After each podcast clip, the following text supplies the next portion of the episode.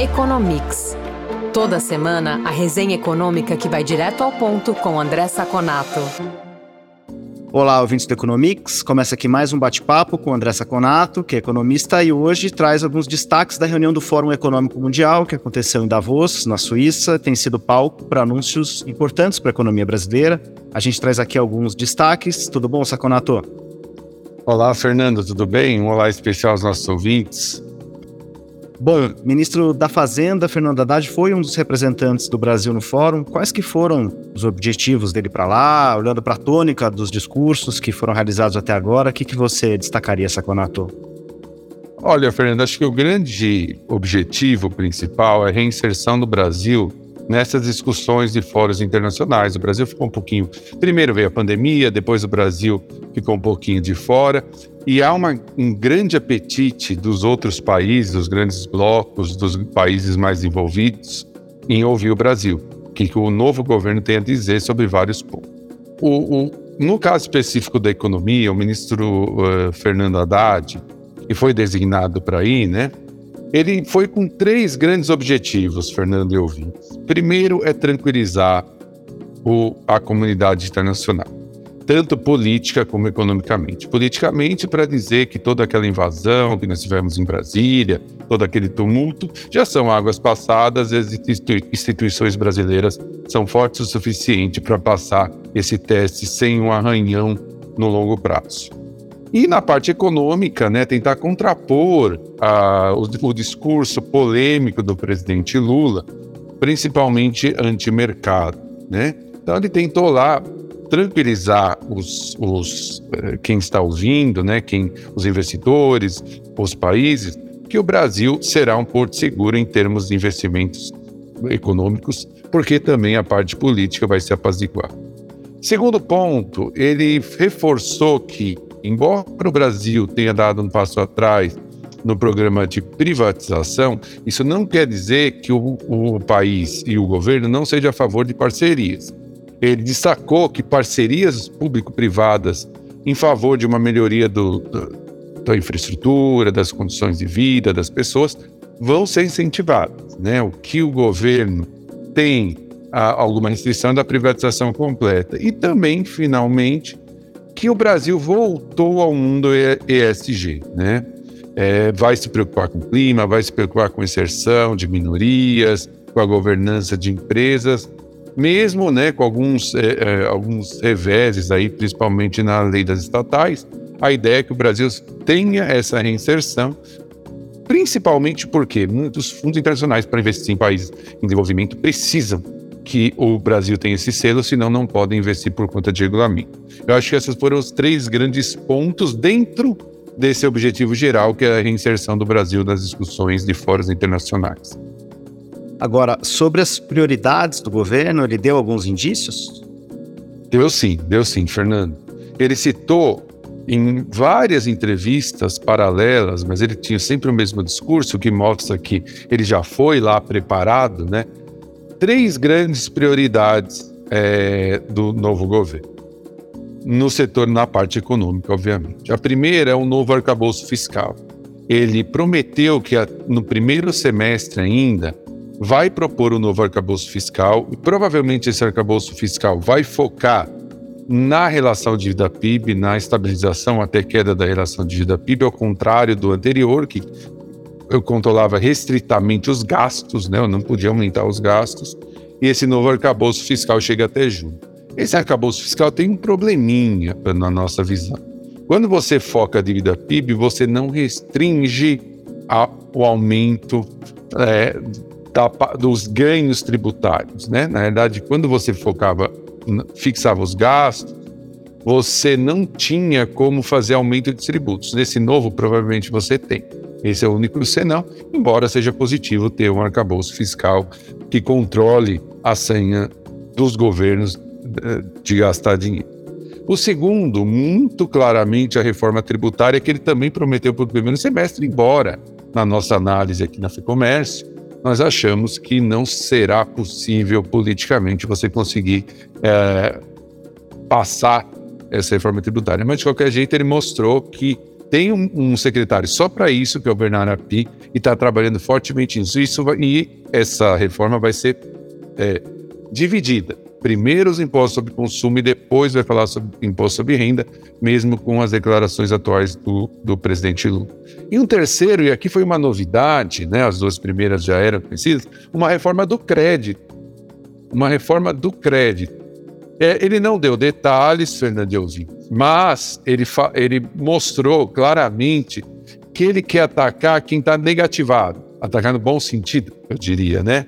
Que ele falou que ah, são 70 milhões de pessoas negativadas que não conseguem crédito, nós precisamos tentar algum jeito de limpar o nome dessas pessoas. Não deu detalhe. Então, esses são as prioridades iniciais do governo Lula. Né? É, são prioridades que vier, tiveram boa aceitação lá no Fórum da Voz, mas que ainda precisam de ser mais detalhadas para que a gente possa fazer uma análise mais é, pormenorizada. E como que foi a participação uh, da iniciativa privada? Qual que foi o foco, Saconato?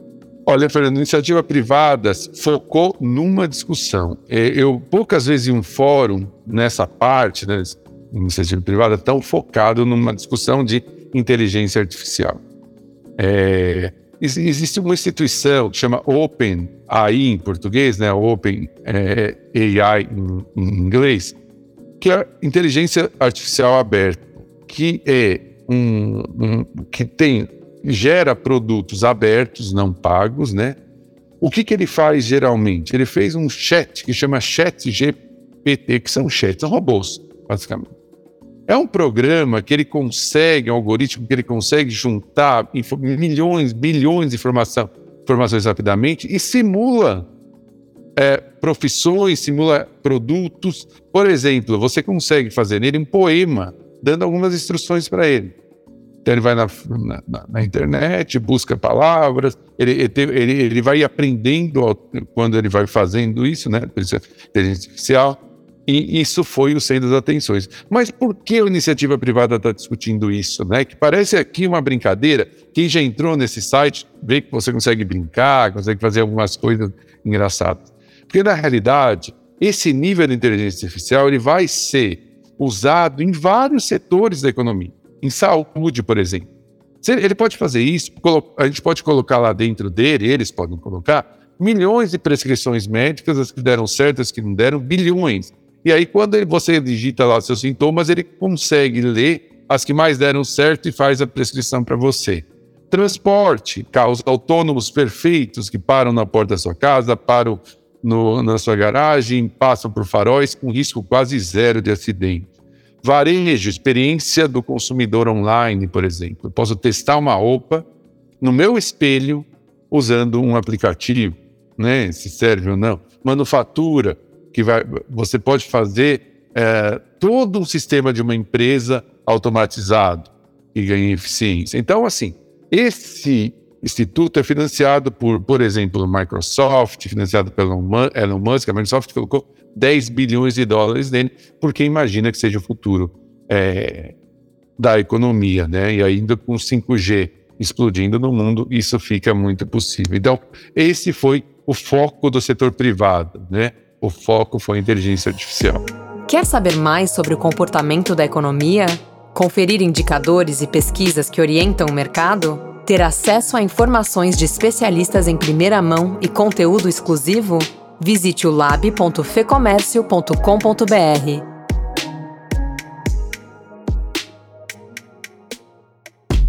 Lembrando que a Marina Silva, ministra do Meio Ambiente, também fez parte da comitiva, porque clima foi um dos destaques também, certo? Exatamente, Fernando. O clima sempre é o destaque né, do Fórum de Davos. É, o que eu pude perceber nas discussões do clima foi que você mudou um pouco o foco da discussão. É, nos outros fóruns, a discussão sempre era de colocar regras, né? O quanto você usa de carbono, principalmente para chegar no tal da emissão carbono zero.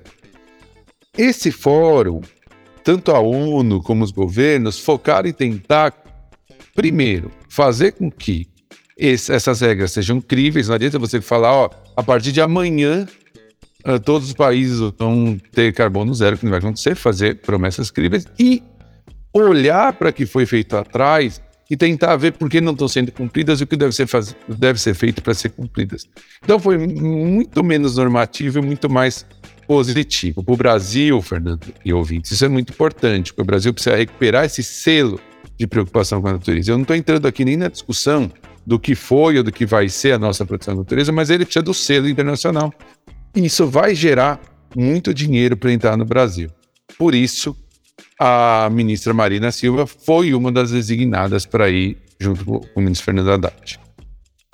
Agora, alguns governadores estiveram presentes, Tarcísio de Freitas, governador de São Paulo, foi um deles. Como que foi essa participação? Como que foi essa agenda, Saconato? Olha, foi bem interessante, Fernando. O Tarcísio ele mudou um pouquinho o padrão de um chefe de Estado. Por quê? Porque geralmente você foca a sua agenda em encontro com grandes líderes, né? com encontros que são mais focados em relações governamentais. E o Tarcísio focou a agenda dele completamente, praticamente completa, em relação com CEOs de grandes empresas, né? Então ele, ele olhou muito mais uh, acordos, né? Eu diria, comerciais e acordos de negócios do que efetivamente fazer lá alguma coisa mais diplomática. Ele buscou temas diversos, né? busca de financiamento, parcerias em parcerias com bancos para grandes obras de financiamento, até, por exemplo, uma reunião com a PepsiCo, né, do setor de alimentos, falando de melhoria da qualidade da água dos mananciais, do rio Tietê, assuntos de infraestrutura, por exemplo, o Porto de Santos, né, buscar alguns financiamentos, investimentos para deixar animais modernos, né?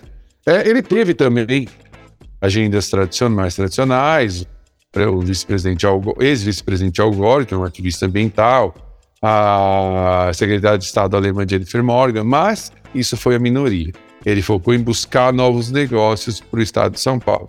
Isso uh, chamou atenção, chamou atenção. Uh, muitas reuniões, 13, 14 por dia na agenda, em busca de, de uma relação de um Estado mais empresário e de um Estado menos diplomático. De, de, que diplomático não seria, Estado menos diplomático, obviamente, não são antagônicos, mas ele focou mais as energias dele no Estado empresário. Muito bom, Saconato. Obrigado pela análise e a gente segue acompanhando. Muito obrigado, Fernando, pela conversa, aos ouvintes que estiveram conosco até agora. E seguimos acompanhando aí os indicadores econômicos para o nosso próximo podcast. Informação e análises inéditas. Mobilização empresarial.